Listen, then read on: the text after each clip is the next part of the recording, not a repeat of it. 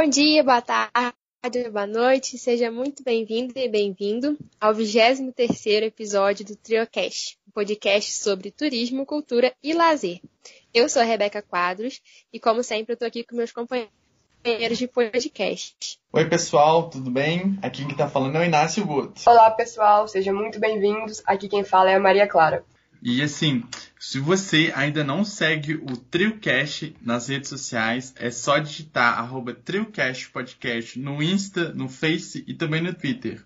E a gente também tem um blog no Médio. É só pesquisar também TrioCast Podcast no Médio que você vai saber de todas as nossas novidades. Bom, o tema do episódio de hoje é intercâmbio na graduação. Realizar um intercâmbio, seja antes, durante ou depois da graduação é o sonho de muita gente, inclusive o meu. Os objetivos são diversos: conhecer outro país, com outra cultura, adquirir experiência acadêmica ou profissional, se tornar fluente em um outro idioma e por aí vai. No último episódio do TrioCast, sobre desenvolvimento profissional para turismólogos, a nossa convidada Paula Marquesan falou bastante sobre a importância do intercâmbio para a formação acadêmica do turismólogo e no episódio de hoje, nós vamos falar mais um pouco sobre isso, com três convidadas que realizaram um intercâmbio recentemente. As nossas convidadas são a Letícia Cunha, estudante do curso de Engenharia de Produção, a Natasha Rios, estudante de Turismo, e a Nívia Paiva, graduada em Letras, Língua Portuguesa e graduanda em Licenciatura em Língua Espanhola e respectivas literaturas e bacharelado em Tradução e Língua Espanhola. Elas vão compartilhar com a gente suas experiências em outros países e como que isso contribuiu para o desenvolvimento pessoal e acadêmico ou profissional de cada um. Sejam muito bem-vindas, meninas. Muito obrigada por aceitarem o nosso convite. E antes de começarmos a falar sobre os intercâmbios, nós gostaríamos que vocês se apresentassem melhor. Então, por favor, falem um pouco sobre vocês, de onde que vocês são, é, e um pouco também sobre a sua graduação. E nessa apresentação, a gente pode seguir moda alfabética. Pra... Então, pode ser a Letícia, depois a Natasha e por fim a Nívia, beleza? Tá bem. Bem, como a Rebeca disse, eu sou a Letícia, sou estudante de engenharia de produção, estou no último período, décimo período, agora a gente forma, né? E eu já passei por diversas experiências na faculdade. Desde o primeiro período eu peguei é, a bolsa de iniciação científica e a partir daí eu não parei mais, depois fui para a empresa júnior, também tive um pequeno trabalho no CRIT, né, que é o Centro de Inovação da UFJF. Depois também passei por uma empresa, de, é uma clínica de ultrassom, fui gerente dessa clínica.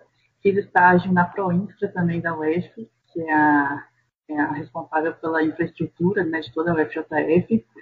E faltava fazer o intercâmbio. Então, eu achava importante ter essa experiência e eu vou contar um pouquinho mais sobre isso depois. Atualmente, como eu não consigo ficar parada, eu peguei um voluntariado na área de desenvolvimento sustentável, conservação do meio ambiente, enfim, uma área mais ecológica que eu gosto bastante também. E, inclusive, estamos com inscrições abertas, vou aproveitar para deixar aqui é, no Instagram, nosso Instagram é o gpbr.zona se você também se interessa, pode se inscrever. E a minha procura pelo intercâmbio foi muito ligada ao autoconhecimento. Aí daqui a pouco eu vou falar um pouquinho mais sobre isso. Obrigada, gente. Oi, gente, eu sou a Natasha, sou do curso de turismo. Eu fiz intercâmbio pelo PIGRAD da UFJF para o Japão, para a Kanda University of International Studies. E eu sempre tive muito interesse por idiomas, então foi assim que eu fiz a minha escolha. É, foi um intercâmbio focado no aprendizado de idiomas, né? Que a gente vai falar um pouco mais pra frente. Acho que é isso, por enquanto. E eu sou a Nívia. Como, como a Rebeca comentou, eu sou graduada em Letras, Língua Portuguesa. E atualmente curso Língua Espanhola, né? Nas modalidades simultâneas de licenciatura e bacharelado. Minha trajetória, assim como a da Letícia na universidade, sempre foi permeada por muitas áreas e muitos projetos, inclusive muitos relacionados com o estrangeiro, né? Então, projetos de ensino de português como língua de acolhimento, recepção dos estrangeiros e, e por aí vai. Então, bom, um pouquinho sobre mim é isso. Muito obrigada, meninas. E agora nós vamos entrar ao assunto desse episódio, que são os intercâmbios que vocês fizeram. É, como cada um passou por um período de tempo diferente no intercâmbio, a gente vai começar com a Nívia, que fez um intercâmbio menor. Então, Nívia, conta pra gente através de qual programa que você fez esse intercâmbio, como foi a escolha do destino, preparação, como foi durante o pós-intercâmbio, conta tudo pra gente.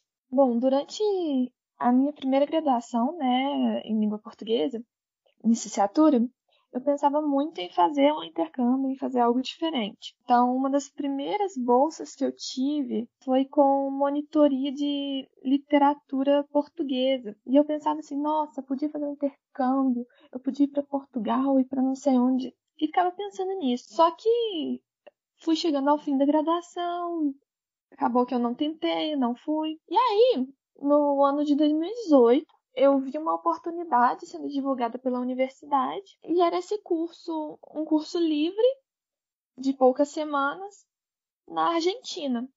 E eu estava fazendo espanhol há uns dois semestres, ou um semestre, quando eu vi. Não, dois semestres, quando eu vi a oportunidade. É, vocês podem procurar, se se interessarem, por scholarship em Argentina ou Spanish Scholarships na internet que vocês encontram facilmente a página do curso. Bom, esse curso que eu fiz, ele duraria duas semanas e seria versão cultura, é, língua espanhola e, e cultura argentina, né? Então, foi um curso livre de duas semanas. É, nós tínhamos aulas de língua, tínhamos visitas a, museus, aula de tango, uma série de, de questões assim para a gente conhecer a cultura também. Foi muito interessante porque eu consegui me juntar a mais pessoas interessadas, né?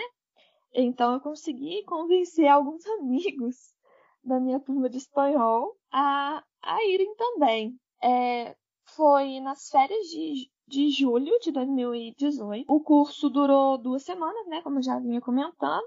E era nessa modalidade, né? Curso de férias. Dura, é, dentro do curso, nós, nós tínhamos. Ah, bom, é, não era simplesmente um curso, né? A Universidade Federal de Juiz de Fora, que é onde a maioria de nós estudamos, ou todos, é, fez a divulgação desse curso, né? Então, ah, é uma oportunidade de estudar espanhol e conhecer a cultura argentina. Então eu fiquei assim, bom, estou estudando espanhol, pode ser uma oportunidade interessante. Então eu vi que haveria possibilidade de conseguir uma bolsa parcial. Isso me interessou um pouquinho mais. E, e a possibilidade de fazer isso durante as férias. E igualmente durante o meu aniversário me pareceram oportunidades interessantes, né? Então, essa, essa bolsa incluiria as aulas, naturalmente, e um local de moradia, né, durante o período do curso. Um local bem central na cidade, né, a província para onde eu fui era Córdoba, e Córdoba capital, que é uma cidade bem universitária, estilo Juiz de Fora, assim. E, bom, então eu comecei a juntar dinheiro então, quem me conhece há algum tempo na universidade chegou a ver esse momento onde eu ficava andando para cima e para baixo na faculdade vendendo bolo para juntar uma graninha para poder ir. E, bom, durante o curso, é, eu pude. Bom, então a escolha do destino, basicamente, não foi bem minha, né? Eu vi a oportunidade, topei ela me preparei para participar dessa aventura vendendo bolo e juntando dinheiro do jeito que eu pude. É, o processo lá no país foi bem interessante porque alguns, como eu disse, alguns dos meus amigos de turma foram também. Mas eu não viajei junto com ninguém. Então foi a primeira vez que, que eu viajei sozinha e principalmente para um outro país, até porque eu nunca tinha viajado para outro país. É, foi bem interessante também conhecer um pouco mais da cultura, assim, estando fora da sala de aula, né? Porque é um intercâmbio imersivo. Um, e depois do intercâmbio, né, dessa oportunidade, eu voltei já com certificação de proficiência pela escola. Alguns dos professores são professores da Universidade Nacional de Córdoba também. São, são profissionais sérios, né? Porque muitas vezes o medo desses cursos livres é que não sejam profissionais sérios, profissionais formados, né, especificamente. É, então foi uma experiência bem legal e uma experiência que também pode me moldar para saber que eu sou capaz de, de sim fazer um intercâmbio de período, período mais longo. Porque eu pude ver amigas que foram comigo e, e eram duas semanas e não aguentaram, né? De saudade, de não ter paciência mesmo com, com todo o contexto. Enfim, então acho que é isso. Que bacana, Nívia. Obrigada por compartilhar com a gente sobre a sua experiência. E agora, é, Letícia, conta pra gente você também sobre a sua experiência. Você pode falar sobre como foi a escolha do, do destino, o programa, a preparação. E também falar com a gente que você voltou durante essa pandemia, como que foi o seu retorno, questão de problema, como que foi? Conta pra gente. Show, Maria. Então, é, a escolha, né? Vou falar primeiro da escolha do país. Eu sempre quis ir para a Europa. Sempre foi um sonho meu mesmo, desde criança, desde adolescente. Sempre adorei estudar história. Apesar de ser muito boa nas exatas, eu amava história. E a Europa, para mim, era um campo assim, incrível de, de conhecimento, né? Por ser o continente antigo, né? Por ter passado por várias revoluções, a Revolução Francesa, o Renascimento na Itália, a, a Guerra Mundial, é, a queda do Muro de Berlim, enfim, né? Eu sou fascinado por esse acontecimento, apesar de não serem bons, né? Então, a, a maior parte deles. E para mim tinha que ser a Europa. E um outro fator que culminou para eu escolher Portugal foi o fato é, que eu iria apenas com a bolsa, eu não iria com bolsa, na verdade, né? Eu fiz também pelo PIGRAD, da, que é o da UFJF, e eles dão apenas a bolsa de faculdade, né? Então a gente não paga matrícula e nem mensalidade, mas custo de vida nós temos que arcar. E como eu fiquei um tempo trabalhando nessa clínica de ultrassom, eu consegui juntar um dinheiro e com, esse, é, com essa reserva financeira eu pude escolher é, viajar sem bolsa mas mesmo assim eu não queria passar aperto, então também escolhi Portugal por ser o país mais barato da Europa, né? E é um país bem fácil também de viajar para outros países.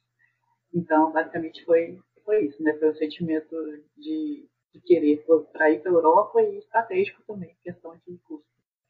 Então, escolhendo Portugal, eu também escolhi a cidade com base nisso, né? É, a Upgrade também abre para as grandes, né? Cidades como Lisboa, né? Porto e grandes, mas é, o custo de vida é muito alto. Então, uma cidade mais do interior teria um custo de vida muito mais baixo, que foi o caso de Porto Alegre. E em três horas a gente estava em Lisboa, então tranquilo, né? Pegar um ônibus e conhecer a capital tranquilamente. Então, basicamente foi isso com relação à escolha. É, a preparação que eu tive foi muito voltada para perguntar amigos mesmo, que eu tinha confiança, né? Que eu sabia que fizeram intercâmbio e que me dariam relatos, né? Se valia mesmo a pena, né? Porque eu lembro que passava muito na minha cabeça, assim, eu estava em final de curso, então eu já ia formar, eu estava num emprego bacana também, então me pesou muito, assim, que eu deveria largar tudo e ir para o intercâmbio mesmo, se valeria mesmo a pena ou não. Mas, conversando com os meus amigos, eles me incentivaram demais, assim, falaram que transformou a vida deles, né? Acho que todo mundo aqui deve, deve ter ouvido vários relatos aí de várias pessoas, e eu realmente não me arrependo, vale muito a pena. É, a preparação foi basicamente isso, né? Ah, e também teve um fato bem interessante de contar, que na reunião de aprovação, que a gente faz uma reunião com todos os aprovados para contar como é que vai ser, né, como é que é a questão de visto, né?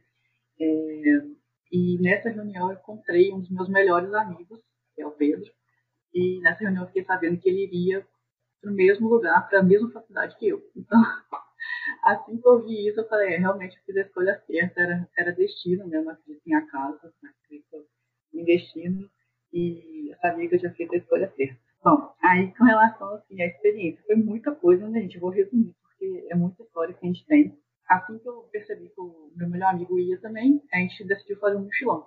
Então, a gente fez um mochilão com, pelo leste europeu, que antes de chegar em paciente, chegou em Portugal, deixou as malas em Portugal e foi o mochilão, né? E no leste europeu ele é um país, é de países muito diferentes da Europa, né? Então vou encurtar porque é todo o tempo. Mas é, basicamente a gente, né, o primeiro país que a gente foi foi na Croácia E lá é, é totalmente diferente, né? Eles falam croata e é muito difícil mesmo. A maior parte fala inglês. É, e foi, foi maravilhoso. É um lugar paradisíaco, indico assim, para todo mundo. Mas lá acho interessante contar que foi o único lugar que a gente teve é, dois episódios de xenofobismo. É, por, por, todos os outros países a gente foi super bem recebido, mas lá teve dois episódios muito ruins. Eles mesmo diferente a gente dos outros, das outras pessoas por a gente ser estrangeiro. Não por a gente ser brasileiro, por a gente ser estrangeiro. Eles falam bastante diferente dos estrangeiros mas também não foi a maior parte, sabe? Foram só duas experiências, então é, eu conto isso aqui não para as pessoas ficarem com medo, né, enfim, de viajar, mas porque isso pode acontecer, né, e, e que as pessoas façam que isso não estrague a viagem delas, né, porque infelizmente tem pessoas é, com preconceito em todos os lugares, né, mas isso não estragou a nossa viagem, espero que outras pessoas também é, isso não aconteça, mas se acontecer, não deixem estragar a viagem de vocês. Bem, também o que eu percebi nesses países é que o brasileiro é muito bem recebido em qualquer parte, sabe? Se você fala que você é brasileiro, eles abrem um sorriso e já querem saber mais, falam de futebol, Neymar é muito falado. Então, eu não sabia que a gente era tão bem visto assim lá fora, sabe? A gente é muito bem visto. E até em questões mais delicadas, né? Não quero entrar em cunho político aqui, tá? Mas eles perguntam sim, com a minha experiência, viu? na minha experiência, foram é, portugueses me perguntando, é, até um turco também que eu conheci me perguntando, né, tipo, por que, que vocês votaram no Bolsonaro, né? Eles vêm com querendo saber, assim, porque eles acham o Brasil tão, um país tão economicamente forte, né, é, da América, e eles não, não, entendem muito como é que caiu nisso, tá? Mas foi a experiência que eu tive. Durante, agora eu vou entrar na fase de intercâmbio mesmo, né? Durante o intercâmbio, a cultura portuguesa é maravilhosa. Adorei comer bacalhau. Não gostava muito de bacalhau, viu? né? Não gostava muito de bacalhau. Meu irmão, ele sempre amou bacalhau, mas eu sempre era assim, ah, mas... Aí eu adorei, de bacalhau natas, provem, tá? Quando vocês forem. E, e doce também, eles amam doce. Em toda parte tem doce. Eu comi demais, eu gordei muito. Eu, eu voltei muito gordinha, muito fofinha mesmo. Mas enfim, aproveitei. E tem os doces estranhos, por exemplo, tarte de feijão, notem aí, é feito com feijão mesmo, mas é com muito açúcar, então não parece que, é, que tem feijão e é muito bom.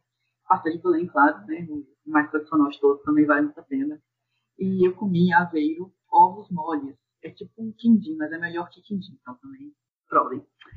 E é, para fechar essa parte de intercâmbio, eu consegui um estágio lá na incubadora de empresas que tem em Porto Alegre, que chama BioBit é, é uma incubadora de empresas voltada mais para a parte tecnológica, mas tem empresas financeiras, tem empresas é, do setor de saúde também, né? E eles fazem um trabalho bem bacana, é, tem pouco tempo, tem poucos anos, né, de, de trabalho, mas eles estão procurando se desenvolver bastante. E como eu tinha feito é, essa bolsa no CRIT aqui, e eu fiz com meu coordenador um projeto, né, laboratório de ideação, eles tiveram muito interesse em me chamar para estágio, porque eles queriam inicializar esse projeto lá. E graças a Deus, em março, eu consegui colocar em prática esse projeto antes da pandemia pegar, né? Foi assim, muita sorte mesmo, né? Porque logo depois já veio a pandemia e tudo mudou. E aí é isso que eu quero entrar também, né? Que foi o meu retorno. Foi bem drástico, na verdade, porque era para eu ficar até julho e eu tive que retornar no final de março. Na verdade, assim, eu combinei com meu chefe de eu retornar no final de março Aí, para mim, na nossa cabeça, em um mês normalizaria mais ou menos as coisas, no máximo dois meses, então ainda retornaria para Portugal para fechar o ciclo lá em julho ou agosto, né? Esse que era o nosso plano. Deu tudo errado, né, Cláudio? Porque Portugal, enfim, na Europa é, espalhou demais a questão da pandemia, demorou até ficar tudo mais calmo. Agora que está voltando mesmo a normalidade, né? E no Brasil piorou demais também. Na Europa estava começando a normalizar, aqui começou a piorar demais. Então não deu certo esse plano aí de retornar. E aí eu queria dizer falando, que a Maria perguntou né, como é que foi essa questão do retorno, né, como é foi passar por isso lá. Foi totalmente diferente mesmo. É, é muito estranho, na verdade, sabe? O que aconteceu, porque igual a gente que teve experiências né, de, de português, de ver Portugal antes da pandemia, comparar com depois, é coisa de filme, de filme de terror, assim, sabe? porque eles levaram muito a sério, gente. A gente aqui no Brasil, eu acho que a gente não chegou aos pés que Portugal chegou no começo, sabe? Eles levaram muito a sério, tipo, na minha região de Porto Alegre, não tinha tido caso ainda confirmado, nenhum, nenhum caso. E eles já decretaram quarentena, fecharam tudo, né? É, aulas passaram a ser totalmente online. Em supermercado, algumas coisas começaram a faltar, porque os portugueses começaram a estocar mesmo. Acho que aqui isso não aconteceu no Brasil, né? Mas lá aconteceu pelo menos no começo. E você andava na rua, é, as pessoas já estavam parando de andar na rua mesmo. E quando eu fui pegar a, meu avião para retornar né, ao Brasil em Lisboa, assim, comparar Lisboa o antes e depois é terrível, porque as pessoas estavam com muito medo. Tipo, você, você saía assim, para pegar o metrô, né? Aí você tinha que atravessar na faixa. Então, às vezes você tinha que aproximar um pouco da pessoa, menos um pouco, né, para poder atravessar na faixa. A pessoa já ficava com medo, já desconfiava de você. Mais dois metros, usando máscara já, isso no início, sabe? Então, eu, eu fico muito medo também. Você, você entra, né? Você é contaminado pelo clima. Então, eu fui comprar a minha passagem de, de metrô que não tinha. E o metrô de Lisboa, né? É, a Maria também é, viajou com a gente para Portugal, sabe? É um lotado, né? Um, dos metrôs mais cheios né, da Europa. Estava completamente vazio, não tinha fila para comprar. E eu comecei a ficar com medo até de tocar no, na maquininha, porque eu falei, vou pegar um corona aqui, né? Mas assim, terrível. Aí eu lembro que eu tocava, e cada coisa que eu tocava, eu passava álcool gel. Passava álcool gel. Sim, porque estava um clima muito tenso. E aí eu comprei, e quando eu entrei na parte que você pega mesmo o metrô, foi uma outra cena terrível. Porque tinha, assim, três pessoas. Tipo, tipo, eu, daqui 10 metros tinha uma outra pessoa já usando máscara, e do outro lado tinha mais uma outra pessoa. E isso, assim, num metrô que é totalmente lotado sempre, né? Então, eu comecei Sim, é um clima totalmente de, de medo. Assim, você andar nas ruas, era tipo um The Walking Dead mesmo, de verdade. E, além disso, aí no aeroporto também, as pessoas já usam máscara, né, enfim. É, eu tive que fazer uma escala em Paris para poder depois ir para o Galeão, aqui no Rio, né? Assim que eu cheguei em Paris, já tinham mandado a confirmação do meu voo, e pelo Messenger, né? Mó, atual companhia que eu viajei. Mandou pelo menos confirmação assim, ah, tá confirmado seu voo. Assim que eu pousei, é, cheguei na, na parte de, do portão, né, para embarcar, o, a tripulação estava falando que não iria voar, porque o presidente da França tinha acabado de decretar o fechamento das fronteiras. Eu falei, pronto, agora eu vou ficar preso aqui na França, nem sei francês, né? E, tipo, nem todos os franceses sabem inglês, então, gente, o que eu fazer aqui? Eu estava sozinha, porque eu viajo, geralmente eu viajo em grupo, né? É, só teve uma viagem que eu fui sozinha. Mas dessa vez estava com o que está acontecendo, nunca tive isso. É um cancelamento ainda por cima em plena pandemia. Aí eu comecei a desesperar. Pronto, agora eu vou ficar o mês inteiro aqui, porque o presidente tinha falado que ia ser pelo menos um mês inteiro com fechamento total e tal. Aí, nossa, falei, pronto, já era. Aí as pessoas comentaram, ah, você estava em Paris, gente, não tinha isso não. Não tinha clima nenhum para turismo mais. Né? Exatamente, vocês não gostam de falar inglês, né? É, tem uns que não gostam mesmo não. Aí o que eu fiz, eu comecei a, a enturmar com as pessoas que faziam francês. Comecei a procurar pessoal que sabia francês para entender o que estava acontecendo. Aí eu informei lá com o pessoal, tinha muitos brasileiros também que me ajudou bastante. Faltava meio que todo mundo no mesmo barco, sabe? Todo mundo querendo voltar. E, e aí todo mundo ia procurando os franceses, o pessoal que sabia francês, né? E é isso. Aí, né? Ah, aí tá. Aí, aí, não tinha turismo, sabe? Não tinha como turistar mais. A Europa estava realmente toda fechada, né? Você, para você sair na França, você tinha que levar um papel escrito: é, eu estou indo em tal lugar e vou voltar em tal hora para casa. Se você não levasse esse papel, esse justificativo né, de você estar tá saindo de casa, se um guarda te pegar, é, te, é, te parasse na rua, ele iria te multar. Né? Então, vocês verem como é que estava. Né? Não tinha mais essa, essa questão de Paris, não tinha, não tinha mais nada. Então, mas aí, graças a Deus, no outro dia, é, eles conseguiram arrumar um novo voo para gente. E aí, deu tudo certo, eu retornei ao Brasil. E assim que chegou em Galeão, todo mundo bateu palmo, sabe? Coisa de filme mesmo. não bateu palmo, feliz que estava no Brasil. E assim, eu, eu me emocionei também, porque eu estava em casa, não acreditei, porque, meu Deus, aqui acho que a gente não levou a pandemia tão a sério igual lá, de verdade. E assim que eu cheguei, aí já ficou mais tranquilo, né? Eu estava em casa, né? porque uma outra preocupação minha era passar por algo assim em, fora, da, fora de casa, né? que apesar de terem me dado toda a assistência, né, que eu tive um pequeno acidente com uma faca na, na residência Maria, sabe mais por isso, e eles me deram toda a assistência possível, mas, poxa, era uma pandemia, né, algo que eu nunca passei nem no Brasil, queria passar fora também, porque eu não sabia como é que ia ser, como é que eles é, iam me ajudar né, com relação a isso. Né? Então, era muito melhor estar em casa, né, com a família, né, no nosso país, né, passar por essas coisas muito atípicas. É, aí, basicamente, né, foi, eu, eu também, só para finalizar, tá, gente, tá falando mesmo. É, não sei se vocês passaram por isso também, né, a Lívia, não sei quem já viajou, mas eu demorei um pouquinho para voltar mesmo, assim, eu tive uma adaptação de uns dois meses até voltar, porque no estágio eu com muito português, e eles são, assim, é mais reservados, né, então eu lembro que eu um fato interessante, eu estava no supermercado aqui perto de casa, aí veio um cara que trabalha no supermercado conversar comigo, né, perguntar se tudo bem, né? E que já me conhecia de antes do intercâmbio. Eu achei estranho, sabe? Eu comecei meio que me afastar, assim. Não sei, eu acho que eu já estava meio que um pouco mais reservado também, sabe? Não, aí muita gente fala, ah, eles são frios. Né? Eu acho que não é questão de ser frios, eu acho que aqui a gente realmente passa um pouco né, da zona de, de intimidade, mas tudo bem, né? com alegria, com carisma de brasileiro, tá tudo certo. Então, resumindo, foi basicamente isso, mas assim, a gente pode conversar durante horas sobre intercâmbio. Nossa, Letícia, é, a sua experiência assim foi fantástica, né? E bem diferente, né?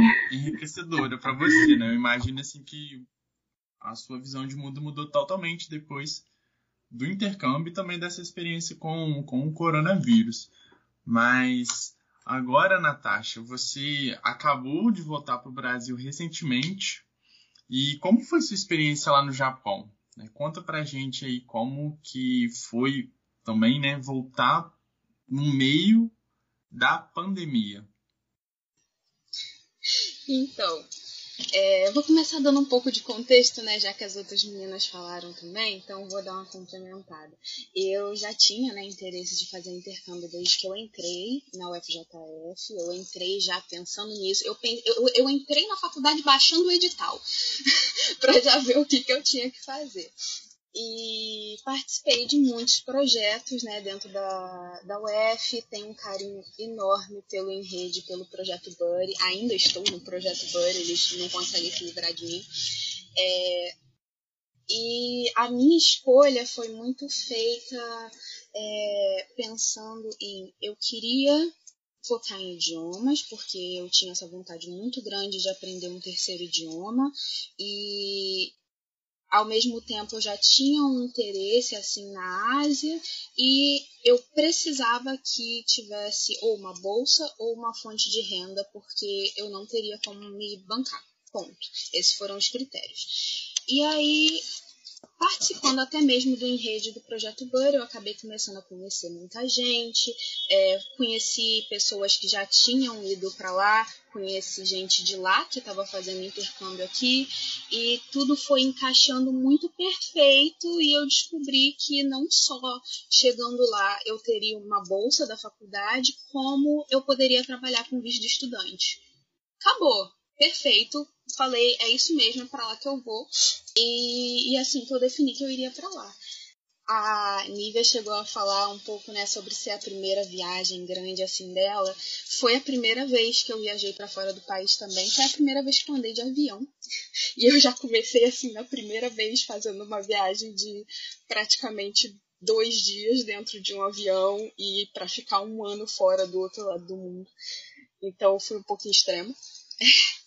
É, e chegando lá, né, como eu disse, eu fiz intercâmbio de um ano. Trabalhei lá para me manter, então eu tive os, os gastos para chegar até lá, mas depois disso eu passei a trabalhar lá. É, o meu intercâmbio foi com foco no aprendizado de idioma. O intercâmbio para essa instituição que eu fui é um programa intensivo de estudo de japonês. E eu tinha aulas todo santo dia de todo, tudo possível relacionado ao idioma, de gramática, de pronúncia, de vocabulário, de kanji. E, assim, eu acho que uma das maiores experiências que eu tive definitivamente foi ver o quanto o nosso cérebro aprende rápido com porrada. Assim, se você realmente pega e foca muito no negócio, é, é assustador, sabe? Tanto que é muito estranho o processo, porque eu tive um certo delay de, assim, no primeiro semestre eu falava, não, eu não tô aprendendo, eu não tô aprendendo nada, não é possível, eu não consigo falar, eu não sei falar essa língua, eu não sei essa língua. E aí, do nada, quando as aulas do segundo semestre começaram, lá estava eu falando. tipo, você não se acompanha. É, é um processo muito absurdo, assim, muito lindo e, mas ao mesmo tempo, muito desgastante também. É, é, eu tinha uma amiga com quem eu conversei antes de ir, ela falava, cara, um dia você fala, meu Deus, eu preciso disso pro resto da minha vida, eu preciso estar sempre aprendendo isso, porque é isso que me dá gás, e no outro dia você fala, eu vou largar essa língua, eu não quero ver isso nunca mais na minha vida, eu nunca vou aprender isso. E é bem isso mesmo, e assim, você acredita, é muito louco. E é, lá a gente teve um grupo assim bem bem fechado de, de intercambistas de todos os países e a gente era muito unido, então eu tive essa oportunidade maravilhosa de não só aprender sobre o Japão, mas aprender sobre vários outros locais. Porque na convivência, sabe, você vai conversando e mais do que diferenças, foi muito legal aprender sobre as coisas que a gente tem em comum era muito divertido conversar com os meus amigos de vários locais diferentes, que parecem ter culturas tão diferentes da nossa, mas aí no dia a dia vocês encontravam um negócio e falavam, no seu país também? Ah, no meu também, na sua língua também? Ah, na minha também. Isso era muito legal, isso uniu muito a gente. E entrando um pouco na pandemia, né? Seria legal né, eu citar antes só o que, que eu trabalhei lá. Eu trabalhei numa escola como assistente numa escola bilíngue e eu é, basicamente era a tia das criancinhas que falavam inglês. Então eu trabalhava cuidando das criancinhas e todas as criancinhas eram bilíngues e ai, saudade delas. Mas é, entrando na pandemia, eu cheguei no Japão em setembro de 2019. A gente começou a ouvir muito sobre a China bem no início, até porque tá muito colado ali. Então eu lembro assim, no meio do inverno, para janeiro, da gente começar a ouvir e a gente tinha uma amiga chinesa lá, e a gente começava a ficar muito preocupado com ela, a gente começava a ver ela cabisbaixa, preocupada com a família. E hoje, quando eu olho para as coisas, eu sempre me lembro desse momento da gente olhando para essa minha amiga chinesa e preocupada com ela, como se aquilo fosse uma coisa que, tipo, nunca ia atingir a gente, sabe? Tipo, nossa, como estamos preocupados com ela, com o que ela está passando, como se, sabe, corta para seis meses depois e eram todos eles preocupados comigo, porque o Brasil estava na situação. E naquela época a gente começou a ver, depois de um mês, assim, mais para fevereiro, que a coisa estava começando a ficar mais séria quando os novos intercambistas que iam chegar para o novo semestre que estava começando não iam mais chegar. Começou a cortar muito, tipo, uma hora tal país não vinha mais, aí depois tal país não vinha mais, e até que chegou, tipo, normalmente por semestre eles recebem 50 pessoas por volta disso. Não, 50 eu acho que é o total, assim, dos dois semestres que estão lá. Né? Mas recebe bastante gente. E chegou o quê? Assim, 10? Acho que nem isso para o segundo semestre. Eu acho que chegou umas 6 pessoas, talvez. É, brasileiro, a gente ouviu que iam chegar uns 6 ou 7. Chegaram dois. Eu passei, assim, por uma questão em que eu vi bem os dois mundos eu tive o meu primeiro semestre completamente normal, num mundo onde a gente nem sabia o que era Covid, e o meu segundo semestre completamente imersa já na questão é, corona e quarentena.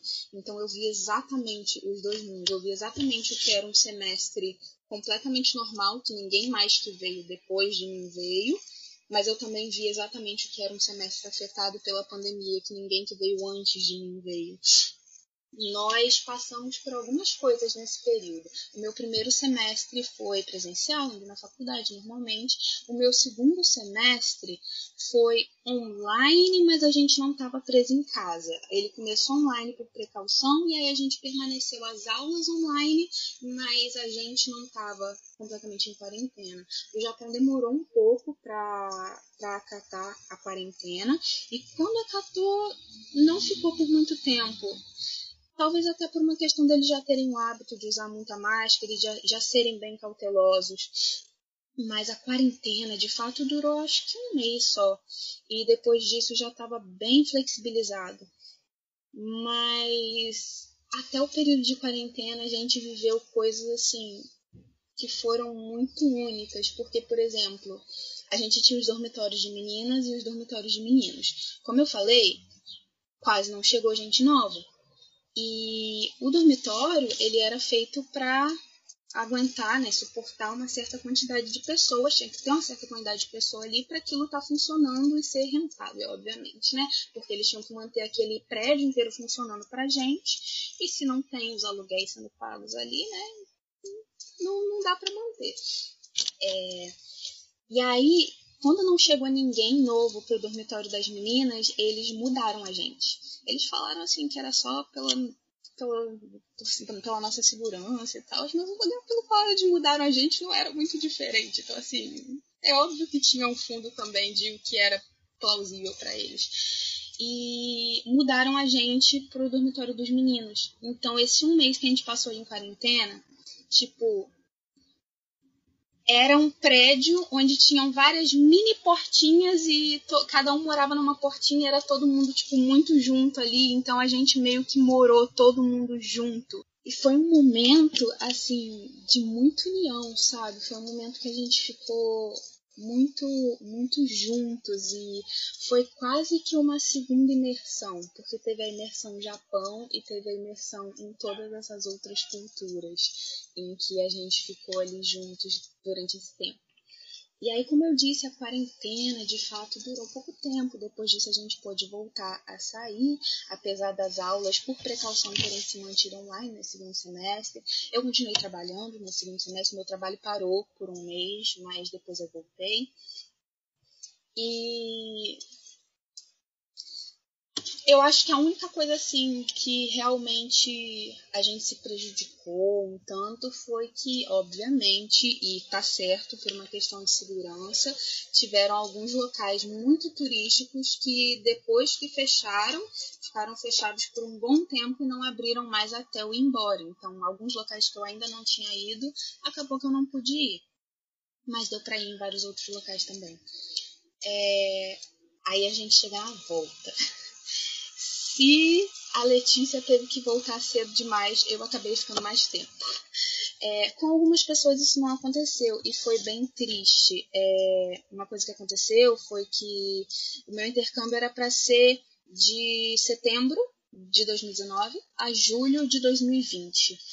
É, por volta de março, os nossos amigos canadenses, por exemplo, tiveram que ir embora. É, o governo do Canadá mandou todos eles voltarem, tipo, da noite pro dia, e eles tiveram que acatar. É, uma coisa muito triste que aconteceu também foi que o Japão fechou as fronteiras e antes de fechar ele mandou todos os intercambistas japoneses ao redor do mundo retornarem. E o semestre deles acontece né, num período diferente por ser no hemisfério norte. E para os alunos japoneses, quando foi decretado que eles teriam que voltar, cara, eles tinham acabado de chegar no destino. Tinha aluno japonês que estava aqui na UFJF mesmo, ou ali em São Paulo, eles tinham chegado há tipo um mês. E vocês sabem o processo que é antes da ida e o dinheiro que se gasta antes da ida. Imagina que eles gastaram toda essa grana para chegar, ficar um mês e mandarem voltar. Foi muito triste, assim. É, todos os estudantes japoneses que estavam aqui no Brasil tiveram que voltar. É, eu tinha muito contato com o pessoal da Espanha, os estudantes que estavam na Espanha também tiveram que voltar. Foi todo mundo voltando. O intercâmbio deles basicamente não existiu, mas eles tiveram os gastos. É, aí, tirando né, essas questões assim do pessoal que acabou tendo que voltar antes, tendo que voltar depois, a maior parte de nós pôde ficar. Chegou julho, e o Brasil se tornou um dos piores locais da pandemia no mundo, o Brasil e os Estados Unidos. É, quando a gente estava lá no meio do semestre, estava tendo toda essa questão, a Itália, a Espanha, eu vi os meus amigos espanhóis desesperados e tal. Só que o tempo foi passando e tudo voltou a abrir para eles e aí o Brasil veio, o Brasil e os Estados Unidos. E aí no final, quem ficou enrolado foi a gente, porque o pico do Brasil bateu com a hora da gente voltar. E não estava tendo voo para o Brasil. E os voos que tinham começaram a ser cancelados. Eu tinha voo comprado desde fevereiro para ser barato, cancelou. Não uma, não duas vezes, várias vezes. Então, Nossa, a gente deu uma sorte, mas uma sorte que uma amiga nossa foi abençoada, porque a gente estava nos dormitórios da faculdade, como eu falei. O semestre acabou em julho. Tchau! Fechou o dormitório. Vocês não podem mais ficar no dormitório. Tchau, benção. Vão para o país de vocês. Só que não tinha voo para os nossos países e a gente deu. A maior parte de nós estava no dormitório da faculdade. Só que teve uma amiga nossa abençoada que decidiu ficar em apartamento por conta própria, uma brasileira. E aí, basicamente, foi todo mundo para lá quando, quando a gente saiu do dormitório, porque senão a gente teria que ter ficado pagando hotel todo aquele tempo. Era para eu ter voltado no dia 30 de julho. Eu voltei no dia 16 de agosto. Então foram 16 dias com o dinheiro acabando, porque já estava contado, já não tinha mais a bolsa, é, a gente já tinha se demitido do nosso emprego, porque afinal a gente ia embora, nenhuma renda entrando, dinheiro acabando, é, sem confirmação de voo, sem saber quando voltar, e visto vencendo. Meu visto vencia 10 dias depois do que eu fui embora. Então a gente começou a ficar bem preocupada. Já estava assim, o Brasil já era um mundo distante. A gente ficava, será que foi um surto coletivo? Todos imaginamos o Brasil, o Brasil não existe. Eu lembro que quando a gente estava no voo de de novo, eu vou continuar repetindo essa informação. Dois dias. O voo leva dois dias, gente. Quando a gente estava no voo e o avião começou a finalmente, depois de dois dias, sobrevoar o Brasil, eu e minha amiga que a gente estava voltando junto, a gente estava, meu Deus do céu, o Brasil ele existe! Porque ficou assim, algo muito distante. Mas, ao mesmo tempo, foi muito triste a volta, porque, né, foi um ano lá e nossa, eu sinto falta de tudo. Foi um tempo muito maravilhoso. E no final a gente estava tão preocupada com voltar que a gente ficava, meu Deus, a gente tem que voltar pro Brasil, a gente tem que voltar pro Brasil. E aí quando você pisa no Brasil, você pensa, ah, não, queria estar lá. então foi, foi muito. Foi um turbilhão de emoções esse final. Mas já tô falando demais, né, gente? Foram muitas experiências, não me arrependo de nada, foi maravilhoso, eu vivi coisas que eu nunca pensei que eu ia viver e eu acho que estou qualificada para trabalhar no meio do turismo, porque afinal eu vivi a pandemia em dois países diferentes, né, gente? Por favor, vou colocar isso no meu currículo. Obrigada, vou parar por aqui antes que eu fale mais besteira. Não, foi, foi muito bom você contar a sua experiência né, única é, obrigado aí por compartilhar com a gente. Então, assim, é muito assunto, gente, muito assunto mesmo. A gente está amando é, conhecer as experiências de vocês é, e também passar um pouquinho de vontade, porque eu e a Rebeca, a gente tinha sido aprovado nesse último edital do PIGRAD, né? PIGRAD é o programa de intercâmbio daqui da UFJF, mas com a pandemia, Exatamente, né? Como o Inácio disse, a gente ia viajar agora na metade do ano, no segundo semestre, e, e, e no começo do ano tudo parecia muito distante. A gente pensava que o vírus estava só lá na China e tal, não ia chegar. Aí chegou tudo de uma forma muito rápida. E acabou que os intercâmbios foram adiados, sabe Deus, pra quando, né? É...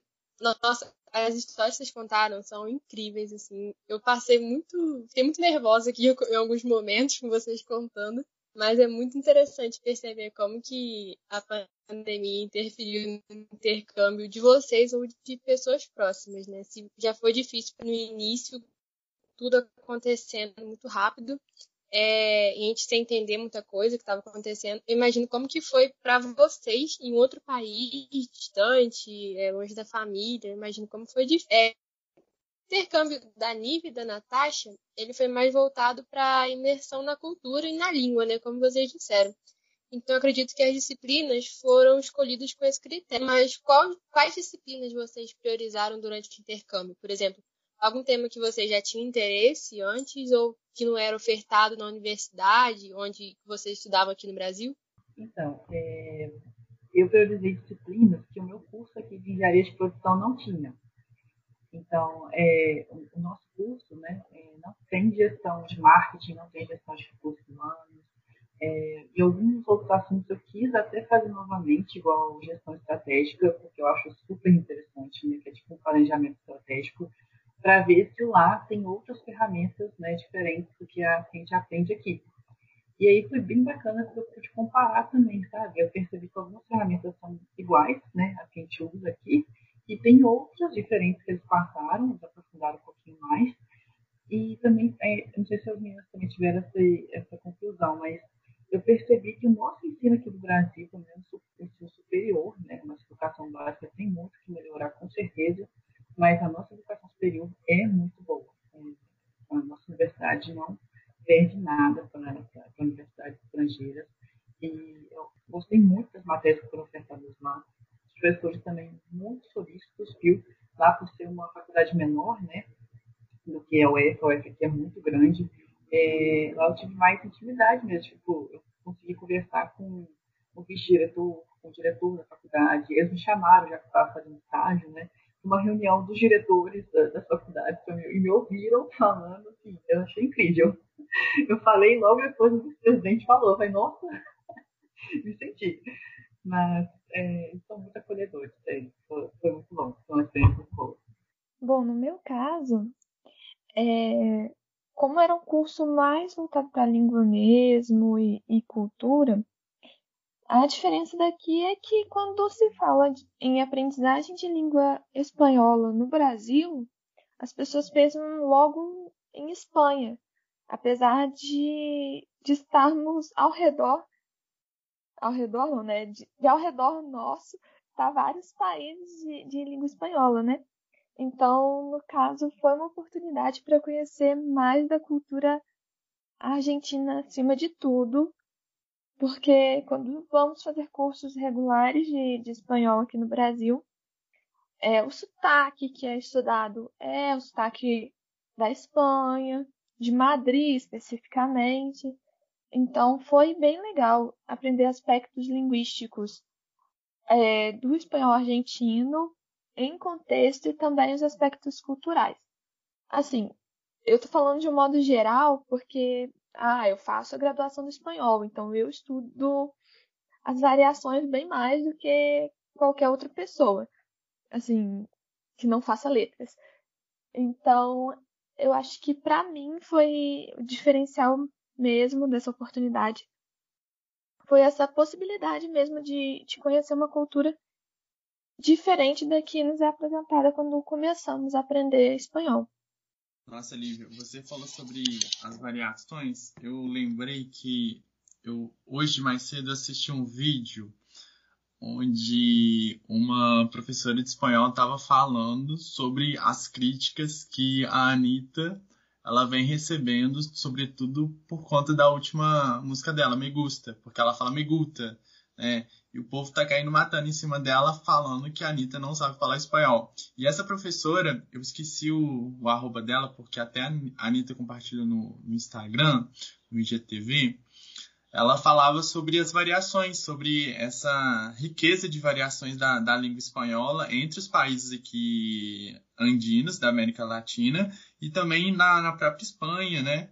Gente, sim, aproveitando que vocês já puxaram o tópico espanhol, eu tô assim, eu acabei de voltar de um ano depois de estudar japonês e eu tô me coçando com o espanhol, porque como eu disse, eu fiz muitos amigos lá de vários locais. E assim, os brasileiros e os espanhóis, a gente se deu de um jeito.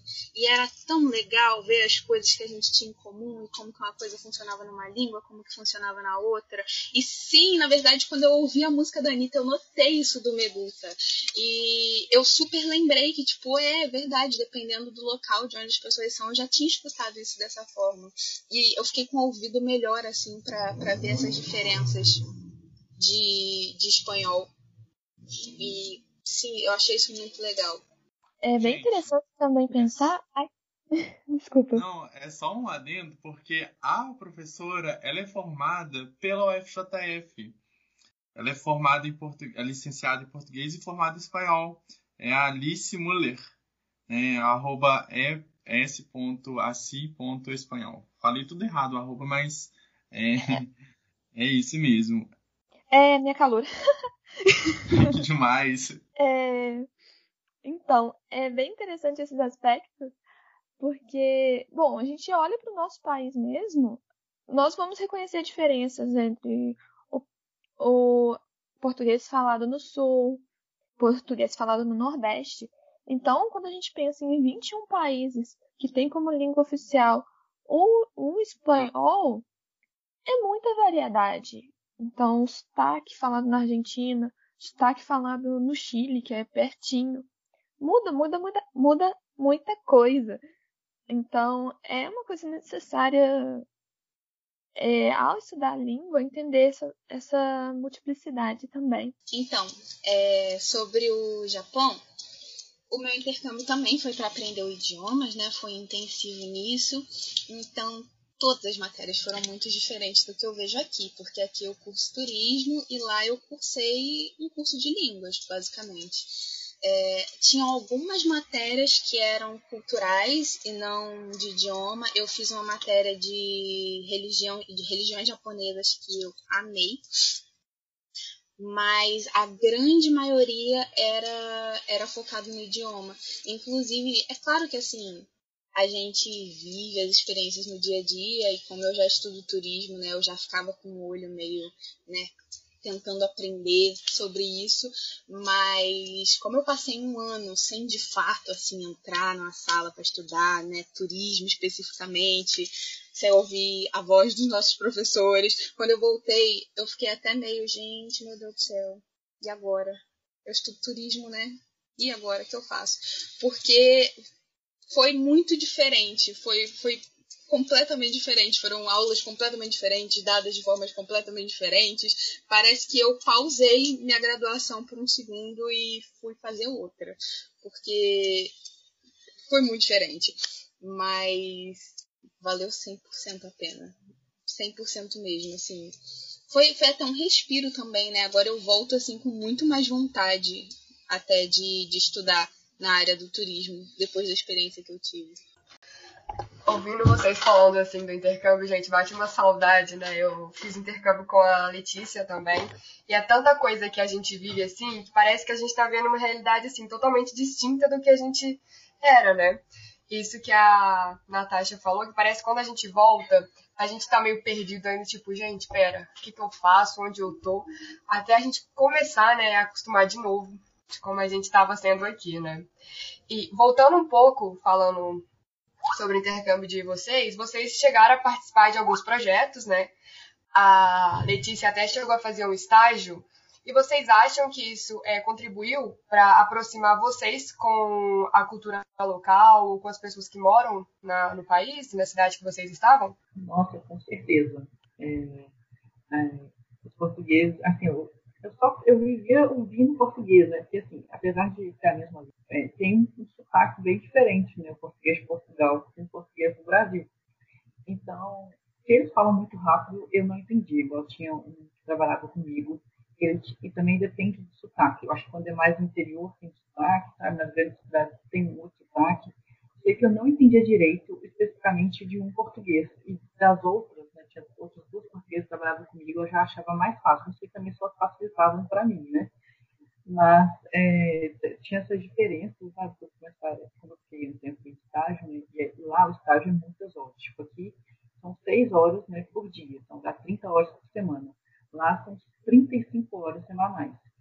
Mas também, como tinha uma questão de locomoção, eu, é, é, eu ficava de manhã e à tarde já puxava à noite para a faculdade, né? Minha faculdade era à noite lá. Então, meio que eu ficava o dia inteiro mesmo com, com os portugueses.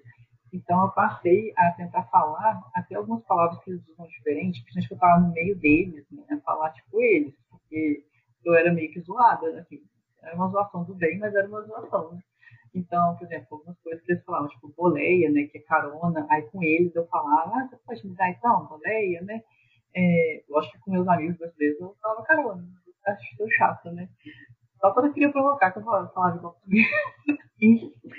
Mas aí algumas coisas assim, sabe? Que lá eles mudam. Eu lembro que teve uma situação bem engraçada aqui. Foi o primeiro possível no dia de estágio. Aí eu cheguei lá e um português foi me ajudar a arrumar o computador. Aí ele estava me ajeitando, mexendo nos fios para mim, e ele falou, mas ué, cadê seu rato? Aí eu falei, mas que rato? Até estranhei, né? Falei, tem um rato aqui, né? Ele, não, é mouse. E, tipo, como assim, gente? Eles usam rato para referir a mouse. É muito estranho, muito estranho. Aí eu lembro que eu ri muito, ele riu muito de mim também. E eles não usam lá palavras é, inglesas, né? É igual a gente tem esse costume, né? Sem querer usar, né? Mal, a gente nem percebe, né? Igual shopping center que a gente usa aqui, eles não usam isso lá, não tem, você não fala eu vou ao shopping. Eles falam centro comercial. Eu achava muito estranho, eu achava que era tipo uma feira. Mas depois que eu vi, não, é um shopping, eu falei, ah, tá bem.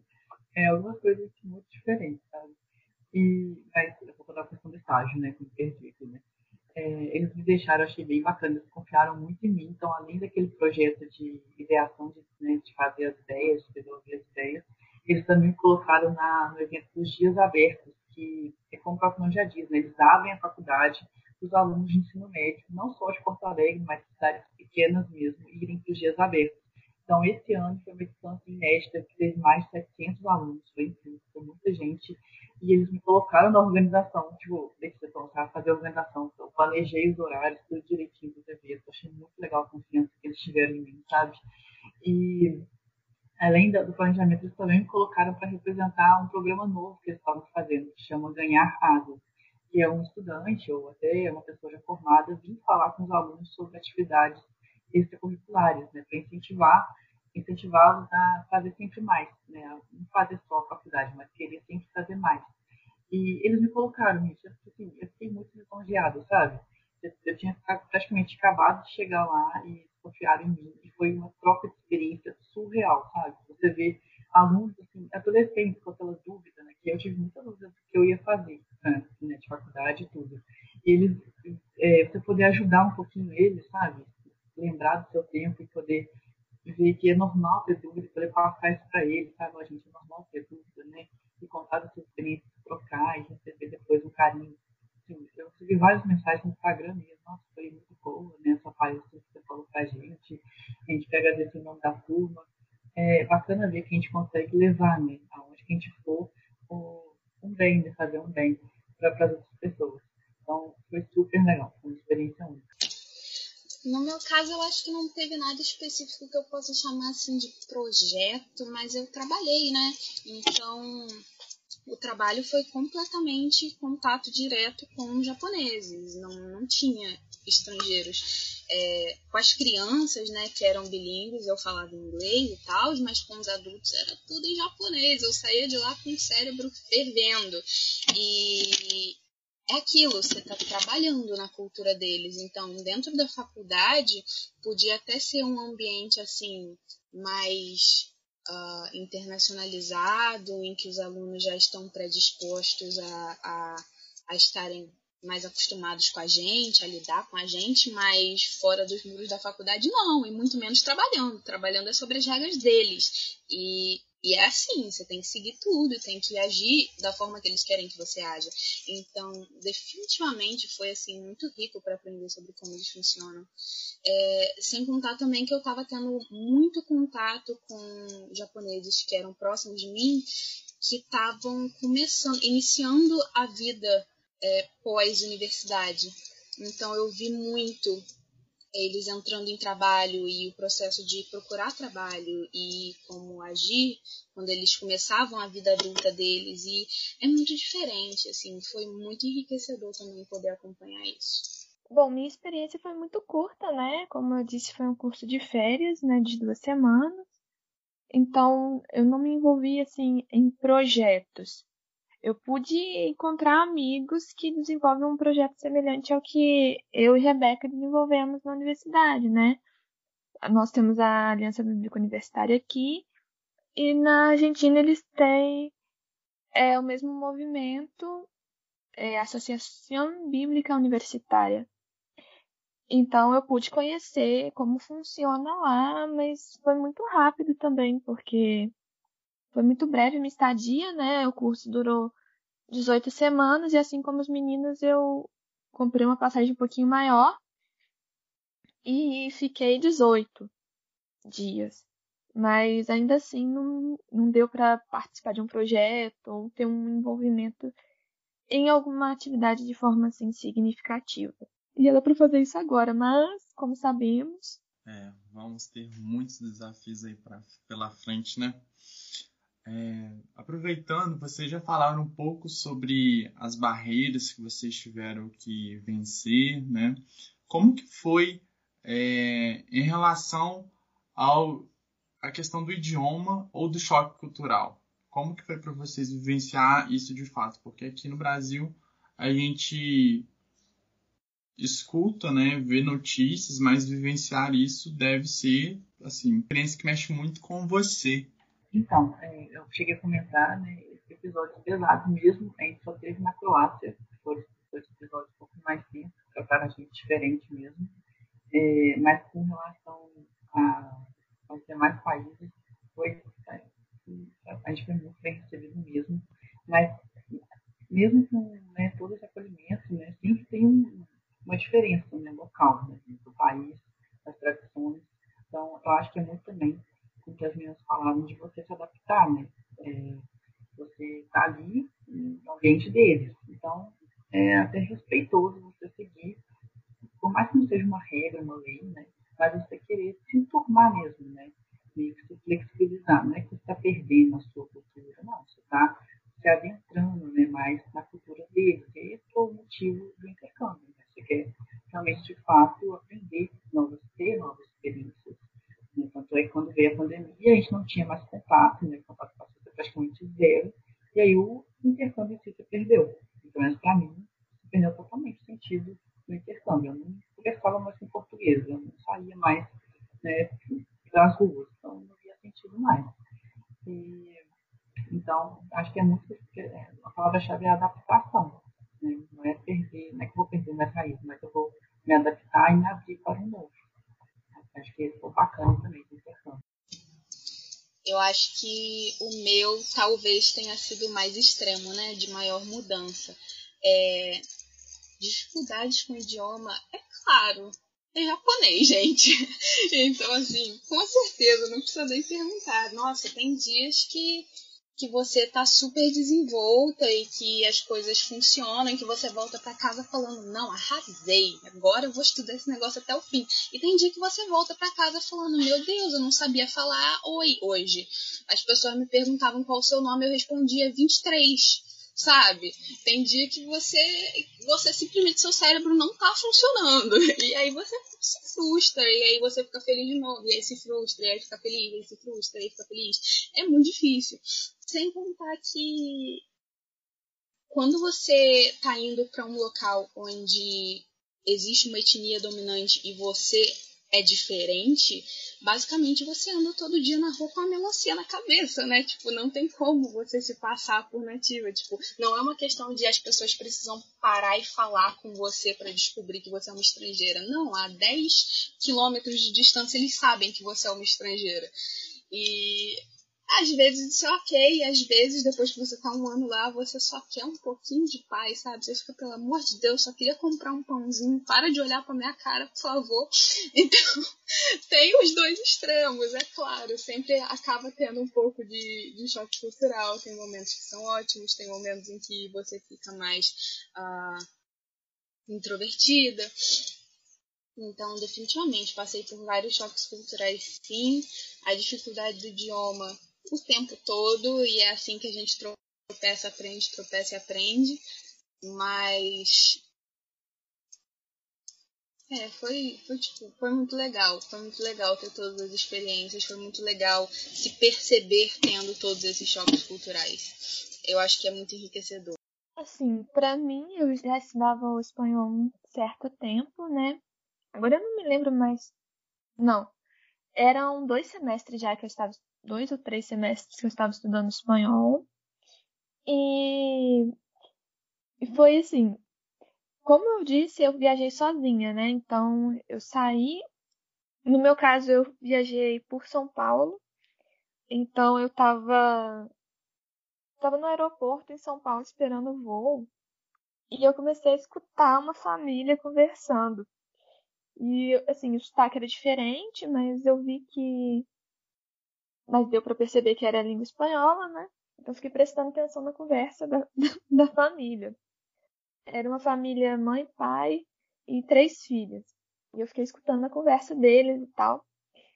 E aí, uma funcionária do aeroporto foi perguntar umas questões, que eles estavam fazendo entrevistas com com é, estrangeiros, né, no aeroporto.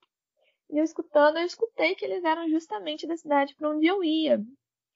Aí eu, depois da entrevista lá, eu peguei, puxei conversa com eles, falei, ah, vocês são, vocês são de Córdoba, eu tô indo pra lá e tal. Aí eles, ah, você tá viajando sozinha? Tô, tô. Comecei a conversar com eles é, em língua espanhola mesmo, né? E isso já me ajudou bastante, porque eu já fui me acostumando com o sotaque da, daquela província, daquela cidade em específico. Então, fiquei já partindo do aeroporto, conversando com eles.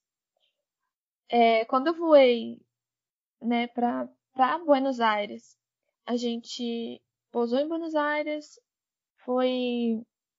Eu parei para resolver umas questões é, com é, câmbio de dinheiro e aí eu tive uma série de problemas. É uma longa história até. Se vocês quiserem que eu conte histórias para vocês rirem no final desse, desse episódio, posso contar. Mas, enfim. Então, quando eu cheguei é, em Córdoba mesmo, junto com essa família e tudo, foi bem legal, porque eu já estava acostumando, né, com o sotaque e com os falares do, do espanhol argentino. E aí, quando eu fui recebida por uma amiga australiana que vive lá, foi, foi bem mais tranquilo, assim, já me senti mais familiarizada também com a língua. Aí, já em contexto, teve, tipo, uma série de, de ocasiões, né? No mercado querendo comprar batata palha. Como é que fala batata palha em, em espanhol? Não sei, nunca precisei pensar como que falava batata palha. E também não encontrei, falei, meu Deus, não existe batata palha na Argentina. Mas existe, só é mais difícil de encontrar. Então teve uma série de coisas, ou mesmo questões assim de ir em uma loja e nunca ter se preocupado com como, como se chamava uma é, um objeto ou outro e quando for ver, quando fui ver, era tipo o nome mais óbvio do mundo. Então tive algumas situações assim é, choque assim, de adaptação, uma coisa que me chocou muito, isso que a Letícia vinha comentando de xenofobia, não é que foi um episódio assim, ó, fui tão atacada tão. Não, não foi assim. Mas teve uma ocasião que eu estava sozinha e eu queria tirar foto em, em um local turístico, né? E aí eu pedi uma pessoa que estava passando, eu falei, olha, Ei, você, você pode tirar uma foto pra mim e tal? O rapaz tirou a foto, não ficou boa. E aí ele virou e falou assim, de onde você é? Eu falei, Brasil. Ele virou as costas e foi embora. E então, assim, foi uma situação ruim, mas do mesmo jeito, teve ocasiões em que eu estava em, em museu, assistindo, é, observando as coisas, e eu vi um grupo, né, de uma escola é, é, assistindo uma apresentação de uma das professoras. E eu comecei a ficar perto, ouvindo, e eles falaram, falaram ah, você está interessado em saber mais? Eu falei, sim, sim. Ah, você não é daqui não? Não, sou, sou brasileira e, e tal. Eles falaram, ah, não, vem com a gente, a gente te mostra o museu. Então, assim, teve ocasiões de ser super bem acolhida e teve essa ocasião esquisita e atípica. Assim como também teve. Eu me adaptei tão bem assim, ao idioma que em um museu pensaram que pensaram que eu fosse falante nativa de espanhol. Perguntaram se eu era chilena. Então, assim, tiveram situações e situações. Isso porque eu não fiquei um longo tempo, né? Também fiquei só duas semanas. Mas deu para ter uma amostragem de como, como é a experiência a ponto de querer voltar, né? E tá quase tudo certo para isso. Pelo Pigrade também. Eu só queria compartilhar só pelas risadas que também, assim, o japonês é super hospitaleiro, a maior parte das pessoas trata muito bem, mas rolou um episódio de um velhinho bêbado gritar para eu voltar pro meu país. o auge. É, e sobre a batata palha, Teve um rolê que eu passei já também no supermercado, que tava eu e Paula, beijo Paula, sem internet, e a gente deve ter ficado uma meia hora tentando decifrar candis para achar farinha. muito boa as histórias, muito boas as histórias que vocês estão contando. Assim, agora a gente ri, mas imagino que no momento não tenha sido tão, tão legal, né, em algumas situações. É, é, então, vocês se aprofundaram em outros idiomas, realizaram a primeira viagem internacional e algumas até vivenciaram a pandemia longe de casa. E que qualquer experiência é enriquecedora, seja de 18 dias, como o da Nívia, ou seja de seis meses a um ano, como o da Letícia e da Natasha. É como que vocês acreditam que essa experiência contribuiu para o seu desenvolvimento pessoal? E como que ela pode ou já está contribuindo para o seu futuro profissional? Eu acredito que muda tudo, tudo mesmo. É, aí vai desde tudo está intrínseco, né? Desde o pessoal até o profissional.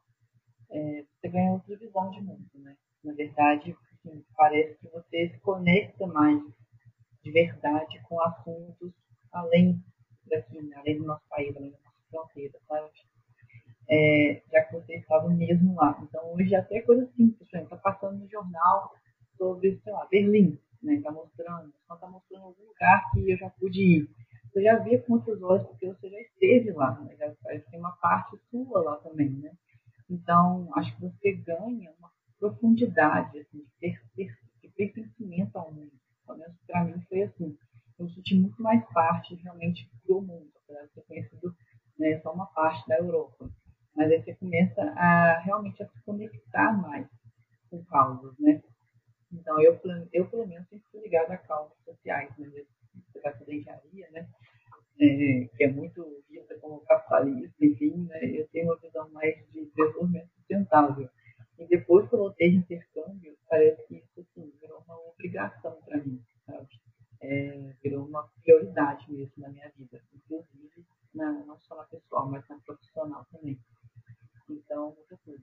É, eu agradeço muito por ter passado por isso no final da faculdade, porque é quando eu, a gente tem as escolhas, né, pelo menos no curso de exatos, é muito quando a gente vai para PNIs, né, de grandes empresas, né, vai para fora, né, vai para São Paulo, enfim. A gente tem que escolher o que vai fazer, né, se vai fazer PNI, vai abrir um negócio, fazer alguma outra coisa. Então, na área de engenharia são essas as nossas oportunidades, né? E daí na hora certa. Porque eu acho que eu escolheria coisas anteriormente, né, no intercâmbio, que não estariam tão conectadas comigo, né, com a minha essência, né? O mundo, infelizmente, cobra muito o lado capitalista, né? mas a gente não é só isso, né? Na verdade, a gente não é esse sistema.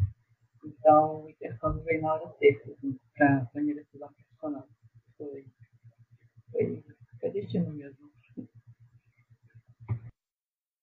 Bom, para mim é, foi super formativo porque, bom, como, como na minha apresentação a gente falou, agora eu estou fazendo a formação em língua espanhola, né? Tanto licenciatura quanto o bacharelado em tradução. Então, essa primeira experiência foi chave. Foi chave, foi super decisiva, né? Porque é, na época que eu fui, eu estudava com intenções de, de uma formação completa, né? O espanhol e o francês. Então, quando eu fui, voltei e tive que escolher, eu vou fazer espanhol, vou fazer francês, eu pude decidir, né? Vou fazer espanhol. E, e depois disso, muitas outras oportunidades né, se abriram, como eu comentei. Essa questão de trabalhar com o ensino de português é, para estrangeiros, especificamente refugiados, a maioria que a gente recebeu aqui em Juiz de Fora eram venezuelanos, né? Então, o que melhor para entender o outro do que conhecer a língua dele, né? É um primeiro passo essencial, na minha opinião. Então, então para mim, assim, essa essa vivência na Argentina me ajudou muito a, a ver também um mundo diferente.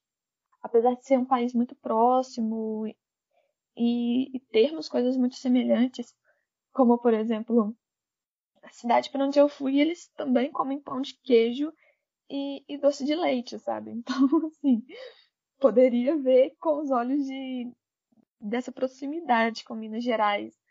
Mas foi, foi bem interessante e foi bem diferente. Então, no meu caso, eu tô vivendo esse momento agora, né? Tipo, eu acabei de voltar, então nesse momento eu tô ainda no processo de entender o que mudou. E eu consigo ver que a minha visão de, de pessoas está diferente, eu consigo ver que a minha visão de idiomas está diferente, eu consigo ver que a minha visão de mundo está diferente.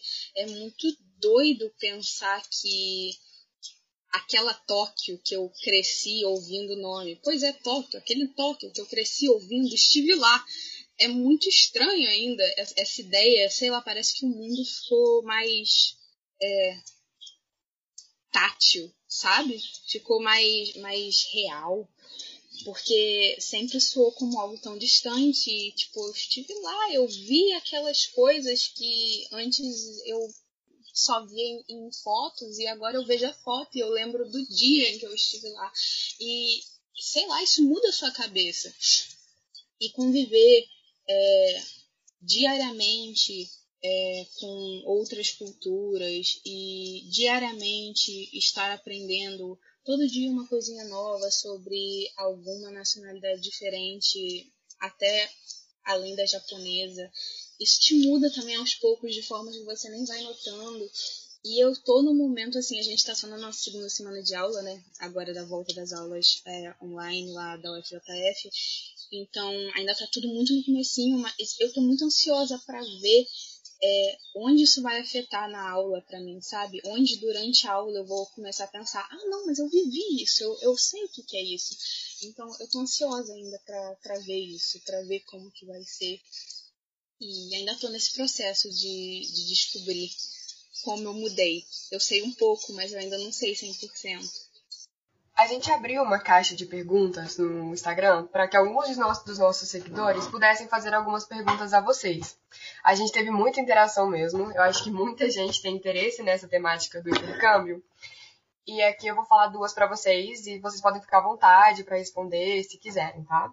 É, a primeira é a Thaís Cerqueira, o arroba é arroba Cerqueira05. Ela gostaria de saber sobre programas de bolsas. É, vocês podem falar um pouco sobre isso, onde procurar. Eu sei que a maioria de vocês por, por programas né, da universidade, mas qual é a melhor forma de procurar saber sobre bolsas? E uma outra também é a da Nathalie Calderari, arroba Nathalie Calderari, e ela quer saber por onde começar a pesquisar ou procurar meios de fazer o intercâmbio de uma forma geral. Eu acho que sempre é bom olhar primeiro mesmo a universidade, né, a faculdade, porque já tem todo um respaldo né, por trás. É, essas agências também por fora, né? Eu nunca fui para o intercâmbio é, privado, acho que é uma agência privada que a gente fala, né? Mas o meu irmão sim, e deu tudo certo também. Eu não me lembro o nome, mas posso pegar depois, faço para vocês é, porque eu acho que é muito importante ver a credibilidade, sabe, da onde, né, qual que é a empresa, porque eu, pelo menos, pesquisei muito, apesar de ter a UFJF por trás, eu pesquisei muito aonde que era, qual lugar que era, procurei gente que já tinha, que já tinha ido, porque já vi relatos de pessoas que foram para intercâmbios, não assim, esse da UF, tá? Mas outros intercâmbios gerais, e chegou lá, né, era aquele estilo que você fica na casa de família, e a família não era tão legal assim né? E talvez nem tinha uma família, só tinha uma, uma mulher, né, não muito legal, que não tratava bem. Então, assim, tem que ver isso tudo, sabe? É, tem, hoje com a internet tá, acho que está muito mais fácil, né? Acessibilidade. Entra no YouTube e tem muito canal bacana para todo lugar que você quiser ir, né? Só você colocar lá, né? Quero ir para a China, né? Vai ter uma pessoa com certeza com um canal só falando dicas da China. Mas um canal que é muito bom, é, chama Partiu Intercâmbio. Acho que todo mundo conheço, está bem divulgado. Também recomendo bastante. É, eu acho. Eu recomendo um outro canal também para ver oportunidades, que é o Estudar Fora. Eles, eles falam sobre diversas oportunidades. E uma coisa que me ajudou assim a, a acreditar na credibilidade né, desse, dessa escola para onde eu fui foi a, UFJF ter divulgado, né? Então a UFJF divulga muitos editais, muitas oportunidades que não são diretamente vinculadas a ela, né? Então é, é um, uma possibilidade também, né? Ver as divulgações das universidades, do, das relações internacionais das universidades. E uma coisa que eu indico muito para quem tem vontade de fazer intercâmbio é fazer um, esse tipo de intercâmbio mais assim experimental, né? Essa coisa de duas semanas, de poucos dias, porque tem toda a questão da adaptação e que pode ser super positiva, igual foi para mim, mas também pode ser super negativa, igual foi para uma amiga que foi comigo, né? Então, eu acho que vale muito a pena para experimentar ver como você lida essa fazer um intercâmbio mais curto, né, um de férias assim. E existem diversas bolsas, igual eu fui com bolsa parcial de paguei 60% do do valor, enfim. Então, são muitas as possibilidades e eu acho que vale muito a pena explorar delas, né? Então, eu acho que antes de qualquer coisa é fundamental uma pesquisa extensa. É, nem que você conheça muitas pessoas que já foram em tal lugar e tenham uma boa experiência, claro, leve em consideração, mas você pode ser um caso diferente, sabe? Pode ser que outra coisa caia melhor para você. Então, eu acho que se você está pensando em intercâmbio, o primeiro passo é uma pesquisa muito, muito extensa. Chata de tão extensa, mas eu acho que é necessário para você ter certeza que você está escolhendo o melhor para você. E talvez pareça que eu estou fugindo um pouco do tópico, mas eu acho importante frisar.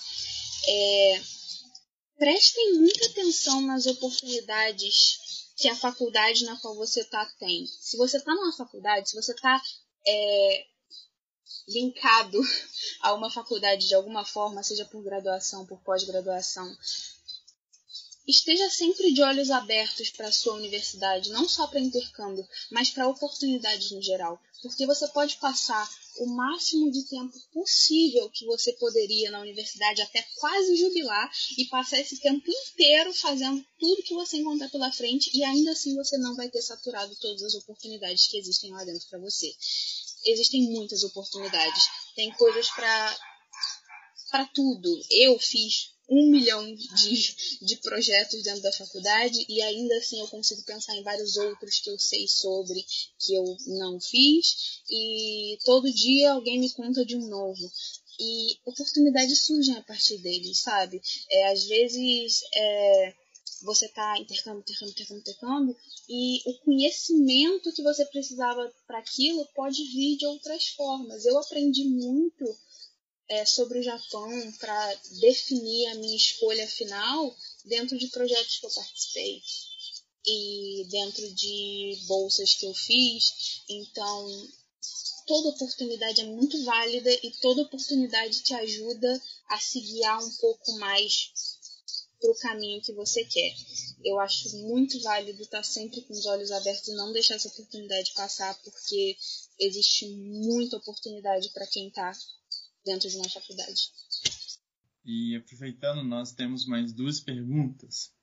A Rafaela Tony, arroba Rafaela Tony, quer saber os requisitos para fazer o intercâmbio e mais ou menos qual é a média de, de gasto que vocês tiveram com passagens, com estadia lá. E essa também é a dúvida do Diogo Vitor, né? Arroba it7victor. É, ele quer saber qual seria uma média de gasto em um intercâmbio de seis meses em um cenário pós-Covid.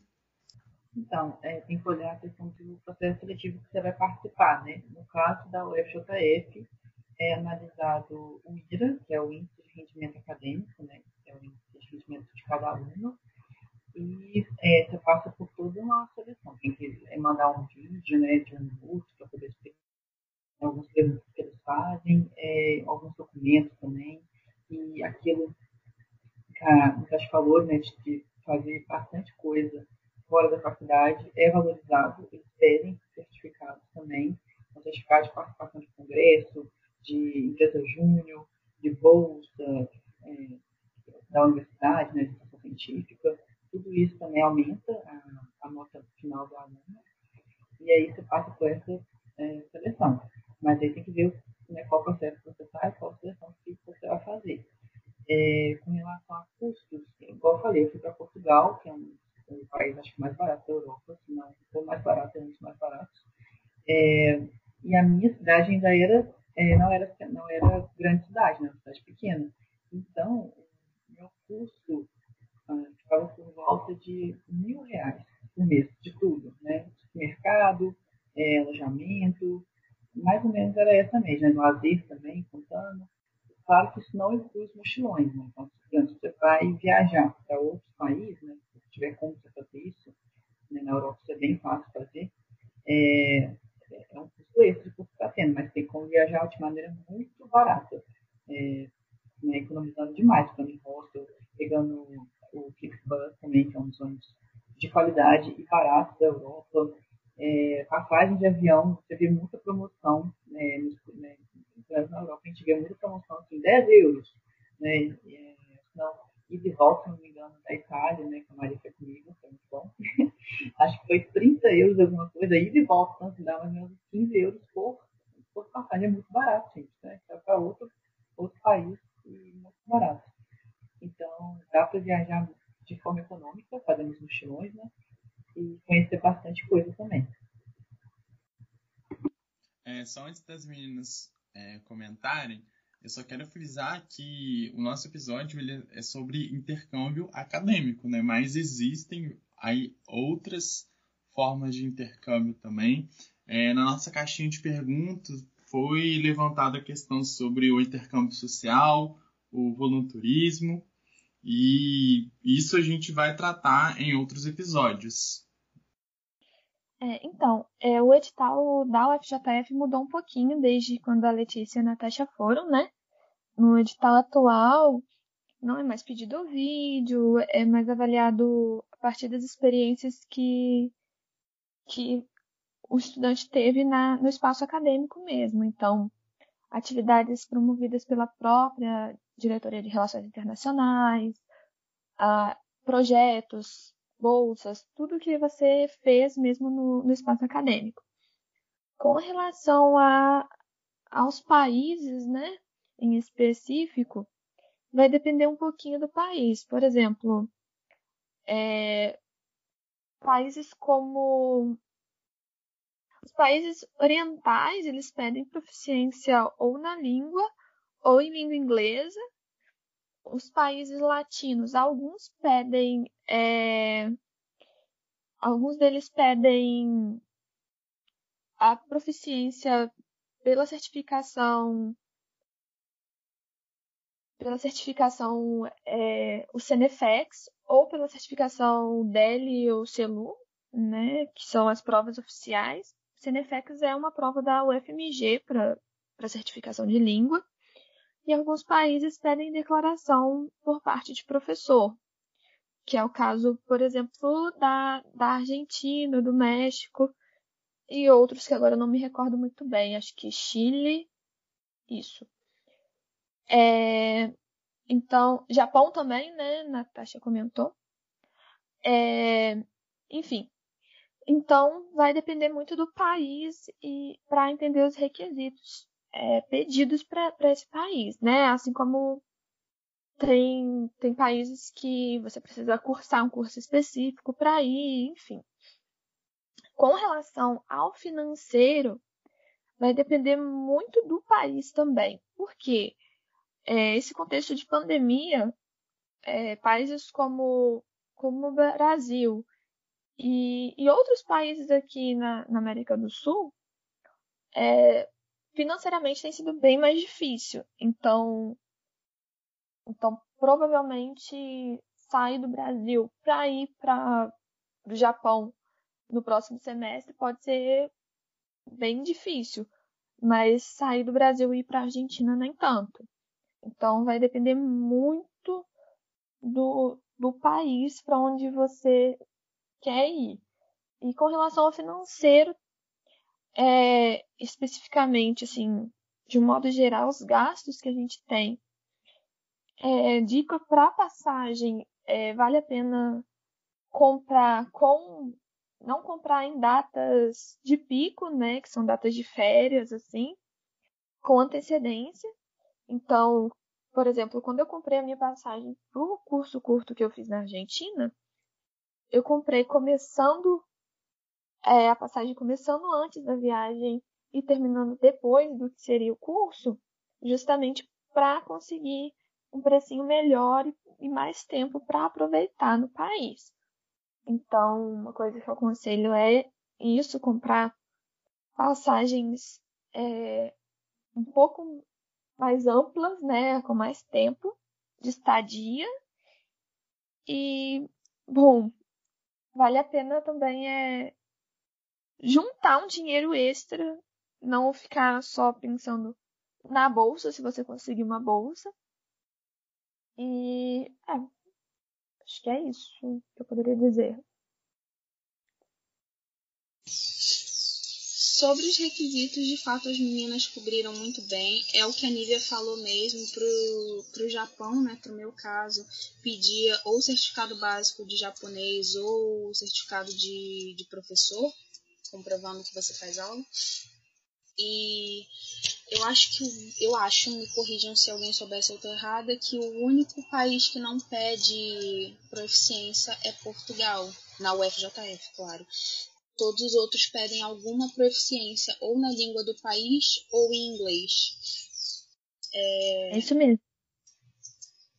E sobre gastos, de fato.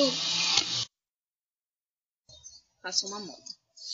E sobre gastos, de fato, é muito relativo porque depende completamente de para onde você vai. É, você precisa saber, por exemplo, o lugar para onde você vai é longe ou é mais perto, porque isso afeta no preço da passagem. Para o Japão, por exemplo, não existe voo sem escala, tem que ter escala. É, e a passagem para o Japão é absurdamente cara, porque você dá a volta no mundo, você vai pela, pela Europa, África, Ásia. Você não vai pelos Estados Unidos porque pede visto para ir pelos Estados Unidos. Então a galera faz outro caminho, até porque é mais barato também mas ainda assim é muito, muito, muito caro. É... Depende da moeda do local para onde você está indo. Você tem que checar quanto que está a moeda de lá para o real. É... Dentro da própria moeda de lá, como é o custo de vida de lá? O custo de vida de lá é caro até mesmo para quem ganha naquela moeda? Ou o custo de vida lá é barato? Entende? Isso é tudo coisa que tem que se pesquisar. Você vai se manter lá é, convertendo dinheiro de real para moeda local ou você vai fazer dinheiro na moeda local para poder se sustentar lá? Tudo isso é válido, tudo isso você tem que levar em consideração, tem que fazer uma pesquisa extensa antes. É, isso que a Natasha comentava sobre a, o dinheiro é muito importante porque, por exemplo, é, o real, converter real para pesos argentinos aqui, há uma, uma perda de dinheiro. Mas converter real para pesos argentinos em solo argentino há um ganho, sabe? Então, eu, por exemplo, tenho uma história comiquíssima sobre, sobre isso, porque eu entendi que era dessa forma, né? E de fato é. E eu resolvi que eu ia trocar dinheiro lá, ainda que eu trocasse no, no aeroporto. E, enfim, eu não vou contar a história agora. Mas mas então é importante pensar nisso e avaliar e perguntar, buscar contatos, né, que, que sejam do país também para auxiliar, vale muito a pena. Eu só viajei, eu viajei tendo contato com, com pessoas de lá, que viviam lá já há um tempo, que puderam me ajudar nessas questões também, né, para entender um pouco do custo de vida específico do local para onde eu ia. Muito obrigada por terem respondido essas perguntas dos nossos ouvintes. Eu podia ficar aqui o dia inteiro ouvindo as histórias que vocês estão contando, porque eu tô amando esse bate-papo. É incrível como que o intercâmbio pode agregar tanto à nossa vida e como que nós conseguimos nos adaptar nas diferentes situações, aprender idiomas tão diferentes e ter outra visão de mundo e depois ainda rir dos perrengues, né? A gente podia fazer um episódio só de contar perrengue. Isso é muito interessante. É... Então, recapitulando assim, o que a gente falou aqui, a Nívia teve uma imersão cultural mais curta, completa na Argentina, aprendendo não só com o idioma, mas também com a música, como ela falou, e com os próprios argentinos, sendo acolhida ou rejeitada por ser brasileira, né? É, a Letícia conseguiu participar de projetos super interessantes em Portugal, fez mochilão pela Europa e teve que voltar antes da data esperada para o Brasil, infelizmente. É, de uma pandemia, com cidades em quarentena e voos cancelados. E a Natasha teve, também teve uma imersão cultural muito forte, trabalhou no Japão também sentiu os impactos da pandemia lá do outro lado do mundo. É, esse episódio para mim foi muito importante, porque ouvir as experiências assim nos dá um gás, mas também prepara a gente para passar por certas situações. E acredito que os nossos ouvintes estão com essa sensação também.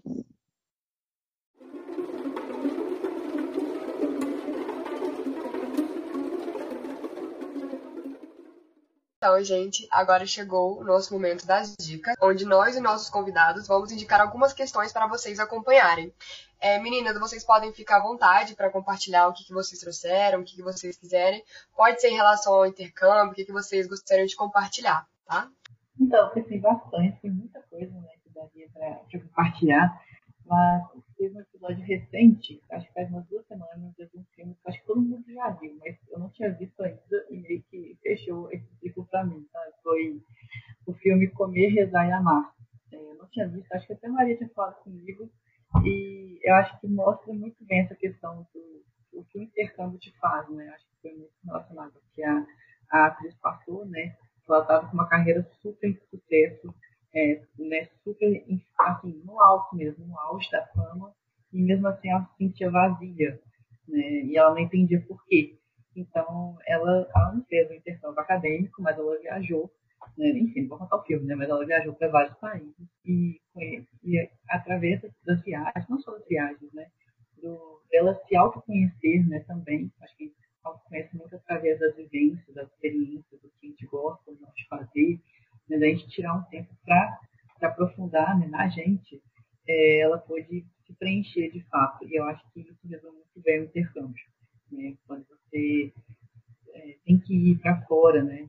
são tantos choques, né? Tipo, você chega, você já não tem seus amigos que você tinha, você não tem sua família que você tinha, você está em um país completamente diferente, com pessoas bem diferentes de você, e aí você, você não tem jeito, você tem que ver o que você gosta ou não variáveis todas mudam, é, você é a única variável que não muda, falando um pouquinho aí das exatas. então fica muito fácil é, você ficar assim, se você gosta ou não. Então, assim, assim, a gente passa a ter, a ver né, o mundo com outros olhos, né? Então, acho que para fechar é isso, né? Que a gente não tem uma vida ocupada demais, mas vazia, né? A gente tenha realmente uma vida preenchida, né? Com o que faz sentido para a gente. É, bom, eu vou indicar livros, porque, né? Professora de português, aluna de letras, tem que indicar é livro. então, bom, tem um livro bem interessante que, que fala sobre, sobre os conflitos, né? De, de ser um, intercambista. É, ele se chama Estação Atocha. O autor é o Ben Lerner. É, esse livro, ele. Na verdade, esse, esse, o personagem principal né, do livro, ele vai fazer um intercâmbio. Assim, é um intercâmbio bem específico, né? Ele, ele vai para Madrid para pesquisar sobre poesia, e sobre, sobre o país, enfim. E ele se encontra sobre vários conflitos, né? Dificuldade linguística, porque é, ele é estadunidense, enfim. Ele encontra-se com vários conflitos e, e interpretações que ele gerava do que ele vivia, né? Porque ele não estava entendendo muito bem nada do que ele estava vivendo. E não entendendo assim, nem contextualmente, nem linguisticamente. Então ele reinterpretava né, tudo que ele estava vivendo. É uma história interessante, principalmente para quem gosta de Fernando Pessoa, né? Porque para mim eu defino esse livro com aquele com aquela fala do Fernando Pessoa, é, o poeta é um fingidor, finge tão completamente que chega a fingir que é dor, a dor que vera sente. Então o livro se chama Estação Atocha, e o autor é Ben Lerner. Tem também é, um livro chamado Intérprete de Mala, Males, que é da Jumpa Laire, que aí na verdade conta um pouco sobre ser, ser estrangeiro né, na terra do outro, né, ser imigrante. A Jumpa Laire ela é professora da Princeton University, então ela, ela não é estadunidense, e como a gente bem sabe, nos Estados Unidos tem muito isso de fluxos migratórios e estrangeiros o tempo inteiro, né? Então é interessante também. E tem um livro que, que eu estou pesquisando para para pós-graduação, se chama Adeus Gana, que também fala sobre ser, ser estrangeiro né, em outra nação, ser imigrante, que é da autora Thaye Selassie. E, bom, aí eu poderia indicar mais um, mas eu acabei, não acabei de ler, então não, não vou indicar, porque eu não sei se é de todo bom. A Nívia estava falando sobre ser estrangeiro na terra do outro. Eu ouvi na voz do Humberto, turismigos vão entender. É... Eu fugi do tema, gente. Falaram que podia, eu fugi do tema. Eu achei que fazia sentido eu trazer o que eu tô mais é, imersa no momento, apesar de não ter a ver. E é um livro barra série chamado Little Fires Everywhere, uh, Pequenos Incêndios por Toda Parte. E é maravilhoso, não dá para falar muita coisa, porque você simplesmente tem que ler e tem que assistir. O livro é de uma autora chamada Celeste In. Eu depois passo escrito bonitinho. É... E a série é uma adaptação e conta a história de quando a vida de duas mulheres que são que vêm de contextos sociais, financeiros, raciais completamente diferentes se cruzam. E é cheio de referências maravilhosas e é, é um tapa na cara, assim, é, é, é só muito bom. Tem muitas reflexões sobre a sociedade e sobre temas muito atuais e eu acho que é muito válido para todo mundo assistir, porque são temas que todos nós é, temos que ter conhecimento para sermos pessoas boas. Nossa, essas dicas são muito, muito boas. E pegando um gancho no, no assunto aí sobre. Falado né, sobre a visão dos brasileiros, né, dos, na verdade, sobre a visão dos estrangeiros sobre o Brasil. A minha dica de hoje é um livro para a gente entender, né, começar a entender tudo que está acontecendo, né, tudo que vem acontecendo desde 2013. É um livro chamado A Máquina do Ódio, da Patrícia Campos Melo. A Patrícia Campos Melo ela é uma jornalista da Folha de São Paulo e da TV Cultura. E nesse livro ela vai relatar é, as ameaças que ela teve nas redes sociais após publicar uma série de reportagens sobre é, as eleições. E, e aí nesse. Enfim, e aí durante o livro ela vai é, falando sobre as fake news, a violência digital. Ele é um livro publicado pela Companhia das Letras, acabou de ser lançado, foi lançado em agosto. Né? Então, ela, no livro, ela vai relatar é, os ataques que ela sofreu, porque a partir da publicação da, das reportagens da Folha, onde ela né, narrava uma série de, de, de esquemas de disparo de mensagens falsas, as fake news, ela começou a sofrer vários ataques, teve a vida exposta, endereço, ameaças, né? Então ela vai relembrar um, um, os bastidores dessa reportagem. Ela fala também sobre populismo digital, que é um tema muito abraçado pela extrema direita, não só no Brasil, mas como em diversas partes do mundo, ela também ela é uma jornalista que ela cobre sobretudo eleições, então ela tem uma vasta experiência é, nas eleições dos Estados Unidos, as eleições da, da Índia é, e outras eleições. E ela vai falando sobre esses um pouco sobre esses governos e como que eles fazem né, os mecanismos que não só os governos, mas as pessoas, enfim, no geral, elas têm para disseminar fake news. E é um tema muito, muito importante para o atual momento que a gente está vivendo. A gente vai passar as, eleições, as eleições, elas estão chegando e essa é a minha dica. E eu tenho uma outra dica que essa é mais direcionada para quem gosta de marketing. É, Amanda Caru, consultoria, ela criou um canal no Telegram, né, um canal para compartilhar materiais, materiais, notícias, inspirações. O link para o Telegram tá no, no Instagram, arroba Mandacaru Consultoria. E o link está na, na, bio. É só colocar, é, clicar lá na bio que você vai ser direcionado para o grupo Telegram. É isso. A minha dica de hoje é o César Trifoni, que é um viajante e criador de conteúdo digital que compartilha informações sobre os países que ele já visitou e também dicas de atrativos nesses países e dicas de como economizar em viagens. O conteúdo dele é muito interessante e completo e você o encontra no Instagram, no Facebook e no YouTube, pesquisando por César Por Aí. Gente, com isso, nós estamos é, chegando ao final do episódio e hoje a gente vai inaugurar uma nova sessão aqui no podcast. Nós vamos ler os comentários das edições anteriores e nós queremos é, agradecer a todos vocês que têm comentado sobre os nossos últimos episódios. O episódio sobre empreender no turismo o Caturo Fop deixou dois coraçõezinhos azuis, isso é muito legal.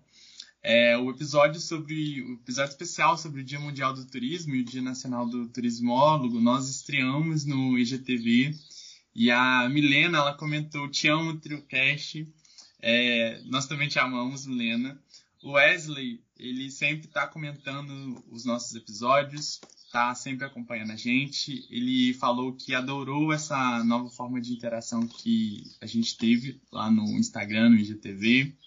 E a Luísa Antunes 26, ela colocou emojis de estrelinha. Luísa, também você ganha esses mesmos, mesmos emojis. É, e também, já que hoje estamos, estamos falando sobre intercâmbio, sobre essa troca cultural, a gente quer agradecer, quer mandar um abraço para todos os nossos ouvintes do Brasil e também de outros países. O TrioCast ele é escutado é, na França, nos Estados Unidos, na Irlanda, Portugal, Alemanha, Itália, Áustria, Argentina, Paquistão, na Espanha, Singapura, Nova Zelândia, República Tcheca, Rússia, Peru, Finlândia e México. Então, sintam-se é, abraçados. Comentem também o que vocês acharam desse episódio sobre intercâmbio, que foi sensacional. E é isso. Rebeca, com você. Mais uma vez, muito obrigada, meninas, por terem aceitado o nosso convite. Esse episódio foi maravilhoso, eu amei demais. E ele ficou bem grande também, porque foi muita coisa falada. É... Mas a gente quer pedir para vocês deixarem suas redes sociais, se vocês quiserem. Sim, claro, e quem quiser aprofundar nesse assunto, se tiver dúvida, eu adoro conversar sobre intercâmbio ou outros assuntos também. Então, vou deixar meu Instagram, que é a rede social que eu tenho mais usado, é Letícia Cunha, underline oficial. Obrigadão, gente. É, foi muito bom dividir as histórias com vocês. Obrigada mesmo. Pode chamar mais, tá? O meu Instagram é moonriver.s, M-O-O-N-R-I-V-E-R.s.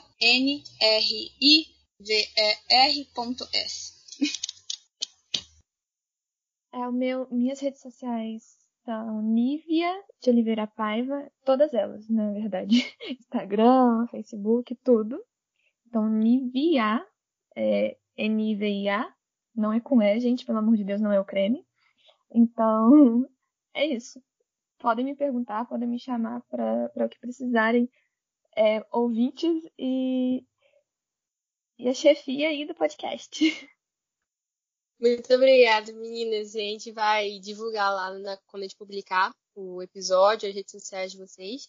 Então a gente espera também que quem assistiu, que quem escutou até aqui tenha gostado desse episódio. A gente quer saber o que vocês acharam, então não deixe de comentar. E muito ter acompanhado a gente até aqui e até a próxima. Tchauzinho. Muito obrigada, meninas, pela participação de vocês hoje. Foi muito enriquecedor, né? Esse bate-papo que a gente teve, vocês compartilhando as experiências de vocês. Nós agradecemos de verdade. Muito obrigada. Eu quero agradecer a, a Natasha, a Lívia e a Letícia por compartilharem as suas experiências, por trazerem essas dicas aí incríveis. Eu tenho certeza que nosso ouvinte vai gostar muito né, o que fica para a gente, né, apesar da situação atual que a gente vive no país, a gente não deve desistir dos nossos sonhos, né? Eu tenho certeza que o intercâmbio para vocês é um sonho desde sempre. É, a gente aí, vocês compartilharam que vocês trabalharam muito, né, vendendo bolos, participando de projetos, trabalhando mesmo. Né? Isso também já dá um outro episódio, né, sobre trabalhar na graduação. Vocês também falaram sobre o mochilão aí, que eu fiquei bastante interessado, né? Isso também já dá um outro episódio, senão é, é, é o que a Rebeca disse, a gente ia ficar aqui o resto da tarde falando sobre esse assunto. Então esse assunto não se encerra aqui. É, e é, eu quero agradecer mesmo de coração. Obrigado mesmo.